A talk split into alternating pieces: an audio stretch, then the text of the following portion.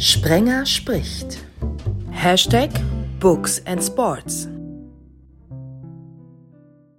Also, Tag zusammen. Ich freue mich, dass es endlich und so wie es aussieht, auch jetzt wieder öfter bei Sportradio 360 den Ausflug in die Belletristik oder in die Literatur gibt, wie auch immer ihr das definieren wollt.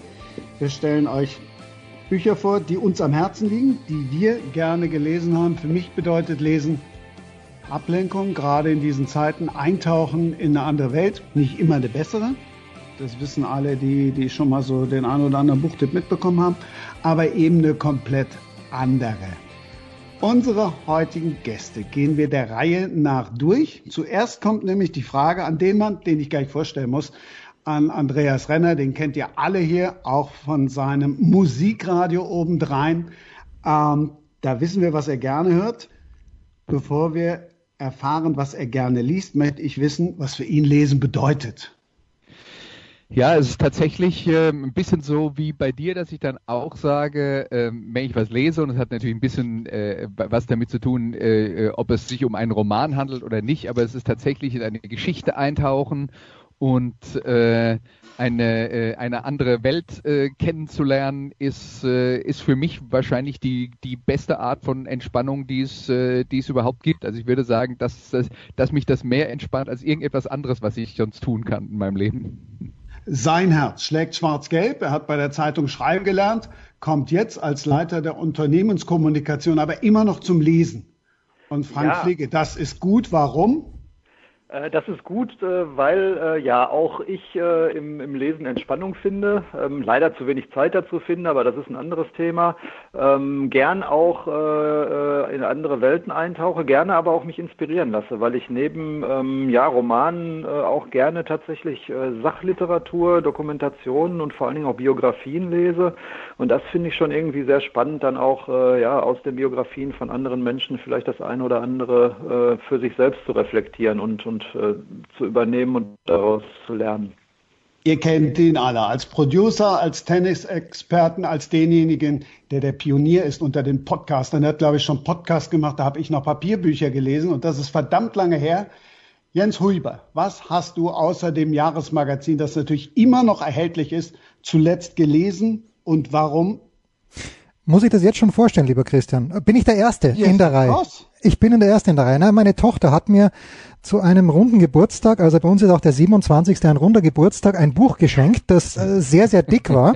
Ich habe das äh, in der Big Show auch schon mal angesprochen mit Andreas und äh, ich dachte, es wäre ein neues Buch, aber habe erst dann nachgeschaut, wann es geschrieben wurde. Es ist von einer meiner Lieblingsautoren, vielleicht sogar dem Lieblingsautor von mir, von John Irving und ist erstmals erschienen 2005 in New York. Die deutsche Fassung gibt es seit 2006 und heißt Bis ich dich finde. Und äh, das, der Titel ist auch Programm in diesem Fall, weil es geht tatsächlich darum, dass ein junger Mann auf der Suche ist. Er ist selbst gegen Ende des Buches, so viel darf ich verraten, immer noch ein relativ junger Mann. Und es ist alles dabei, was mich an John Irving freut. Und wenn der Andreas sagt, er möchte ein bisschen abtauchen und wenn der Frank sagt, er möchte ein bisschen was mitnehmen aus Biografien, äh, ich mag gerade, wenn ich John Irving lese, ich versuche mir manchmal auch schreiberisch oder schriftstellerisch und dann versuche ich schon ich, ich glaube, ich lerne irgendwas, weil John Irving, es wird nie langweilig, wie er schreibt. Und dieses Buch hat 1139 Seiten, die ich jetzt in Windeseile, äh, auch kleingeschriebene Seiten, die ich in Windeseile eigentlich ausgelesen habe. Und das hat mir sehr, sehr gut gefallen. Gibt es irgendeine Schmerzgrenze bei der Länge? Also ich das war deutlich bei allem ab 500. Ja, das war deutlich über der Schmerzgrenze. Aber gut, ich habe mich dann mal dann mal reingelesen und das Schöne an diesem Buch ist, es spielt in einer Zeit, es sind ein paar interessante Sachen dabei. Erstens, es spielt in einer Zeit, wo es noch okay war, sich mit Harvey Weinstein zu zeigen. Ja, also 2005, da hat er sicherlich auch schon sein Unwesen getrieben, aber damals durfte man oder hat man es noch nicht geahnt oder keiner hat sich getraut, das zu sagen.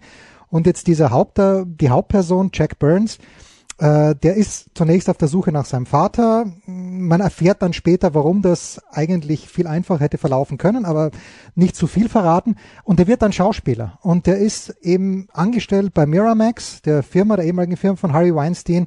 Und also er kommt da nicht schlecht weg der Weinstein. Das ist das eine, was interessant ist. Und das andere, 2005 konnte man auch noch ohne jeden Hintergedanken offenbar im Trump Tower unterkommen in New York City. Da, also Trump selbst tritt nicht auf, aber äh, es ist zumindest noch kein schlechtes Renommee damit verbunden, wenn man in diesem äh, Hoteltempel, den er wahrscheinlich bis heute nicht abgezahlt hat, oder es ist, glaube ich, ein Apartmenthaus, ähm, wenn man dort gewohnt hat. Es ist ein sehr, sehr, es ist ein Coming-of-Age-Buch und es ist dann auf der anderen Seite, wenn man Kinder hat und äh, Frank, ich Frank, du hast Kinder natürlich, oder? Ja.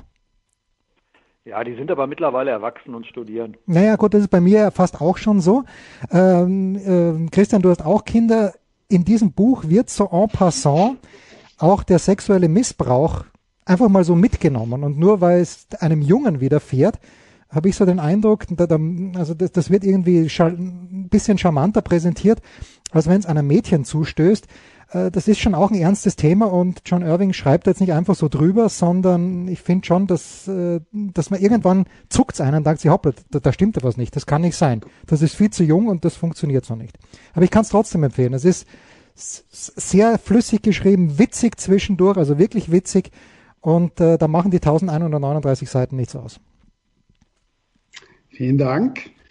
Ähm, dann bleiben wir. Wer hätte das gedacht? Natürlich äh, in dem Land, was Andreas, glaube ich, jetzt langsam aber sicher dann irgendwann spätestens Ende Januar auch wieder so richtig lieben lernt.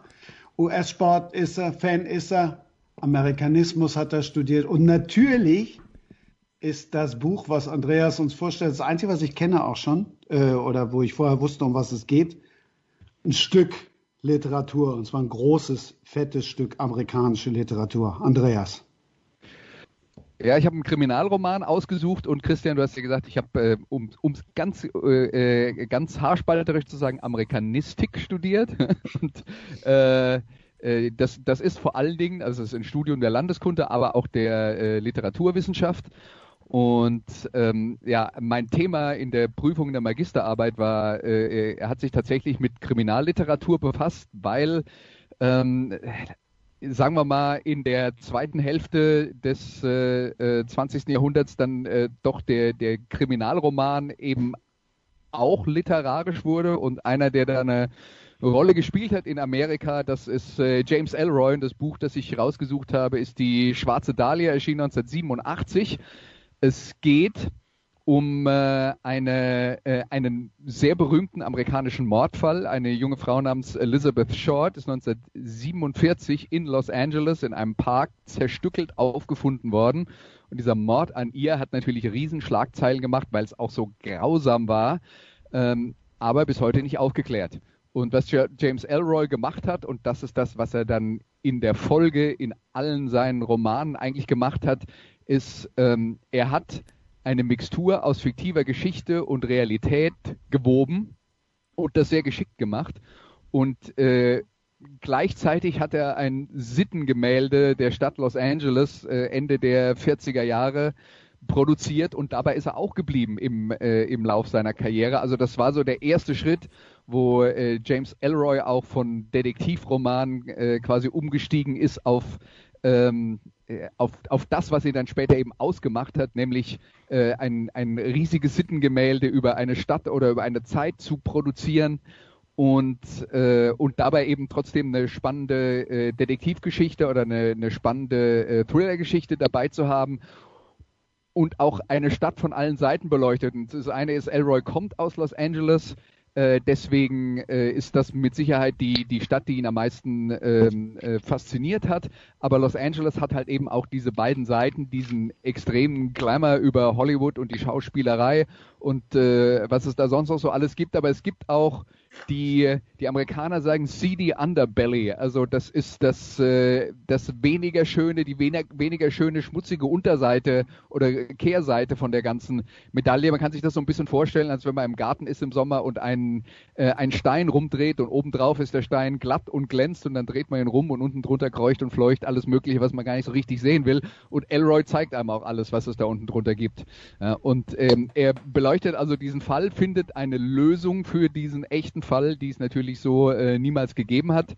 Und äh, ja, es ist äh, tatsächlich sprachlich interessant, wobei Elroy im Lauf seiner Karriere sprachlich nochmal deutlich experimenteller wurde und ähm, äh, dann irgendwann mal dazu übergegangen ist, dass das fast ähm, so ein bisschen Stream of Consciousness geworden ist, so ein bisschen Bewusstseinsströme. Man folgt, man folgt den Leuten dahin, wo sie, was sie denken und er macht das wirklich auch dann teilweise im Slang der Zeit äh, und äh, das ähm, ist auch auf, auf, auf Englisch für jemand, der es studiert hat, wie, wie, mich, eine Herausforderung zu lesen. Das kann ich auch deswegen sagen, weil sein neuestes Buch, das heißt ähm, äh, This Storm, jener Sturm, äh, glaube ich auf Deutsch, äh, da arbeite ich mich gerade durch, macht auch viel Spaß, aber das ist schon was, wo ich dann also auch jedem empfehlen würde, wenn er Lust hat, James Elroy anzutesten äh, und nicht nicht wirklich sehr gut Englisch spricht, würde ich es lieber auf Deutsch lesen, weil das, äh, äh, weil das tatsächlich schwer ist. Äh, den,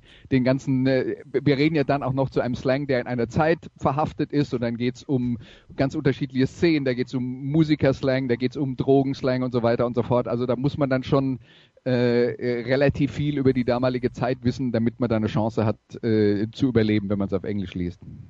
Gibt ja auch noch vielleicht dann und wann mal eben den Mix. Ich habe gerade geguckt, Ulrich Pleitgen hat es eingelesen dann auf Deutsch, dass ja. man es vielleicht auf Englisch liest und auf Deutsch hört oder andersrum. Das ist ja auch dann und wann mal schön. Aber warum wundert es mich jetzt nicht, dass du es im Original gelesen hast?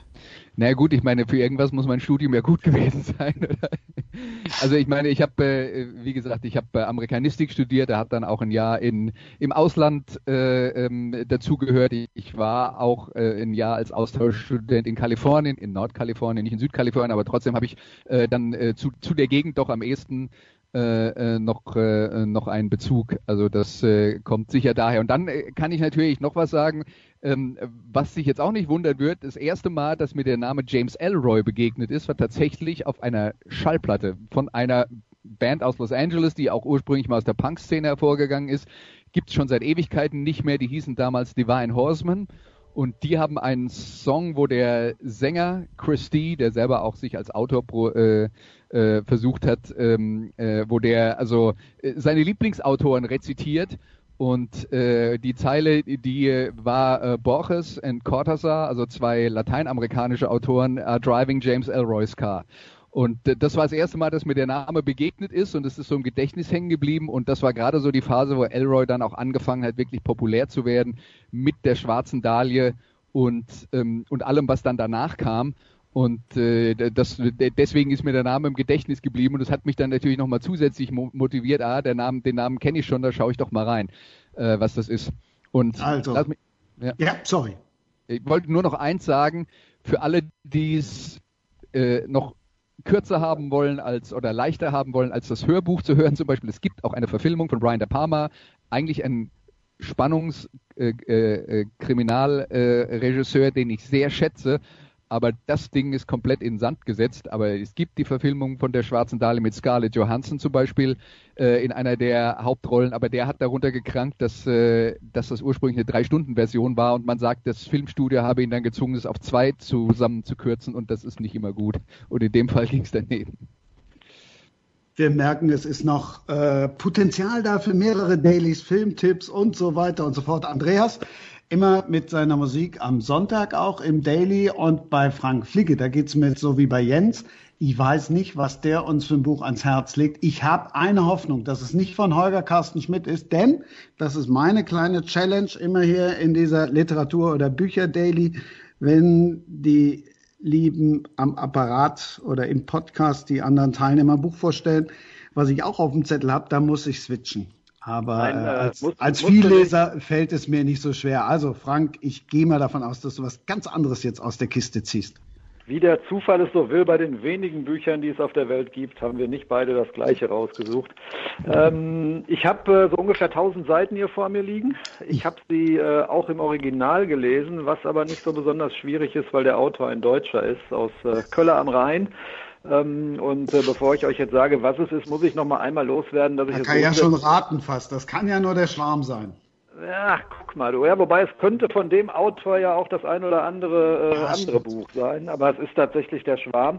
Ähm, bevor ich euch gleich ein bisschen was über den Schwarm erzähle, ähm, muss ich noch kurz loswerden, dass es natürlich eine Zumutung ist für jemanden äh, wie mich, der Germanistik studiert hat und Literaturwissenschaften ähm, und seine, seine Magisterarbeit über Heinrich von Kleists Erzählungen übrigens geschrieben hat ähm, ein Buch auszusuchen. Das geht ja gar nicht. Das ist genau wie neulich bei Andreas Renner mit diesen fünf Lieblingssongs. Ähm, da verzweifelt man natürlich dran. Also klar hätte ich euch zum Beispiel auch gerne mal was über die Erzählungen von Heinrich von Kleist erzählt oder über Homo Faber von Max Frisch, aber vielleicht äh, schreibe ich mir das einfach mal auf die Shortlist für weitere Veranstaltungen dieser Art. Also, Frank Schätzing, Zwei, Also ganz ähm, kurz, 52 ja. Buchsendungen sind geplant. Klammer auf, das hört Jens Rüber gerade auch das erste Mal. Klammer zu, plus eine Weihnachtsausgabe, Klammer auf, hört auch das erste Mal, Klammer zu, plus eine Osterausgabe. Ja, wie also, großartig. Hast Zeit. Also du darfst gerne mal wieder an mich denken. So, jetzt sind wir bei dem Schwarm und äh, damit meine ich jetzt nicht Frauenschwarme wie äh, Andreas Renner oder äh, Jens Huber oder Christian Sprenger, sondern ähm, den Schwarm von Frank Schätzing.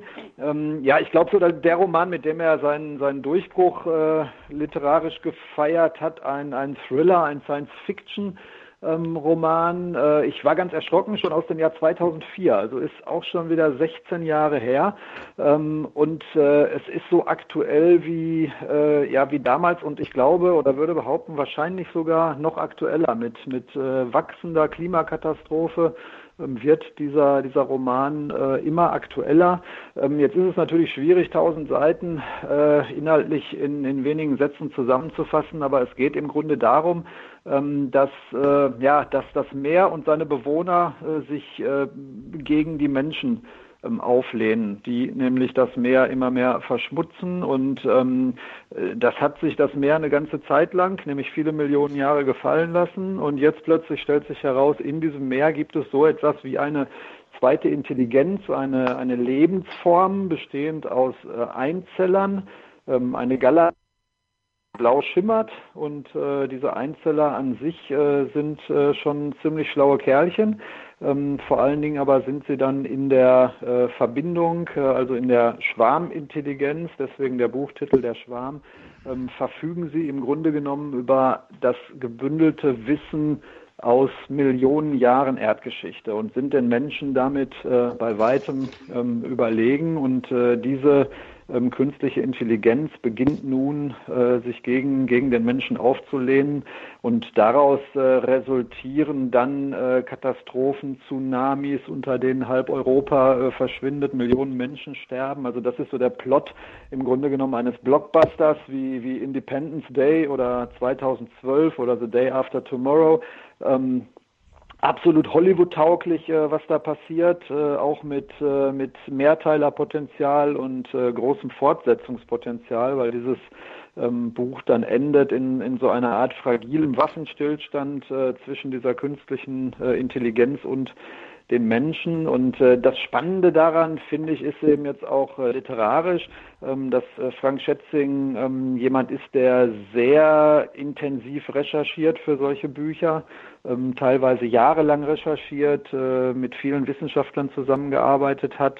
Ähm, und äh, auch wenn das alles natürlich Fiktion und, und Science Fiction ist, ähm, hat es trotzdem eine, eine hohe Plausibilität, wenn man es liest. Ähm, und äh, da mischen sich dann eben auch noch so philosophische und sehr viele ähm, auch religiöse und transzendente Passagen ähm, rein, die, die so das Verhalten der Menschen äh, im, im Umgang mit der Schöpfung, also mit der, mit der Welt, äh, ja, hinterfragen und, und beleuchten.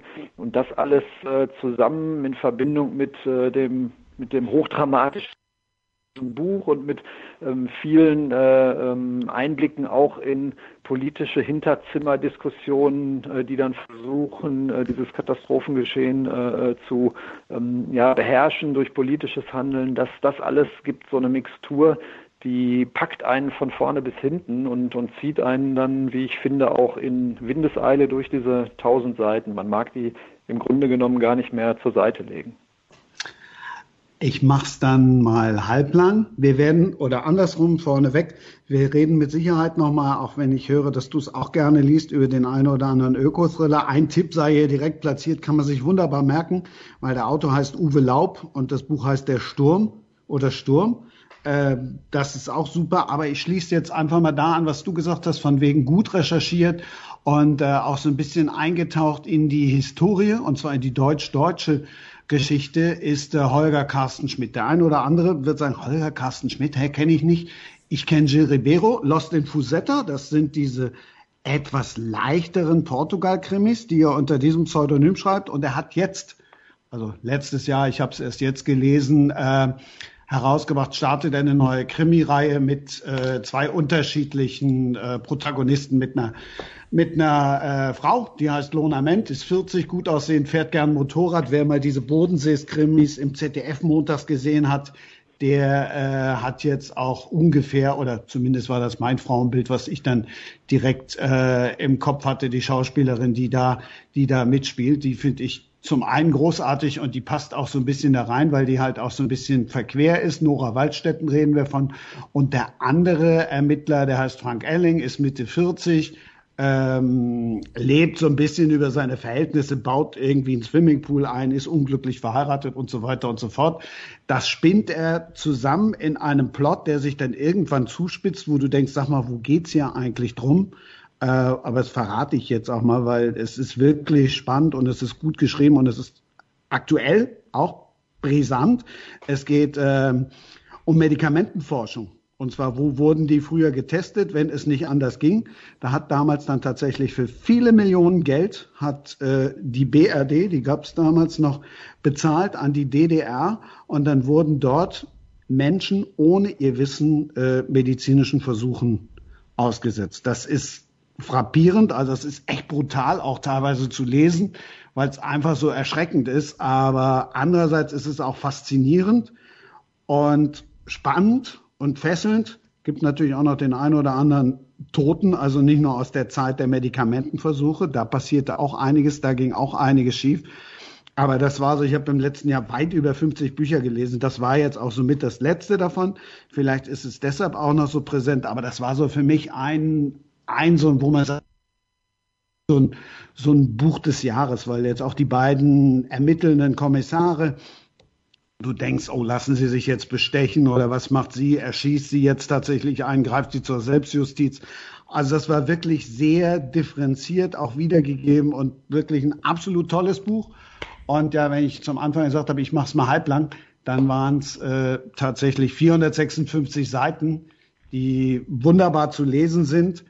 Oder aber auch, wenn ihr mal keinen Podcast hört, von David Nathan einfach eindrucksvoll erzählt werden.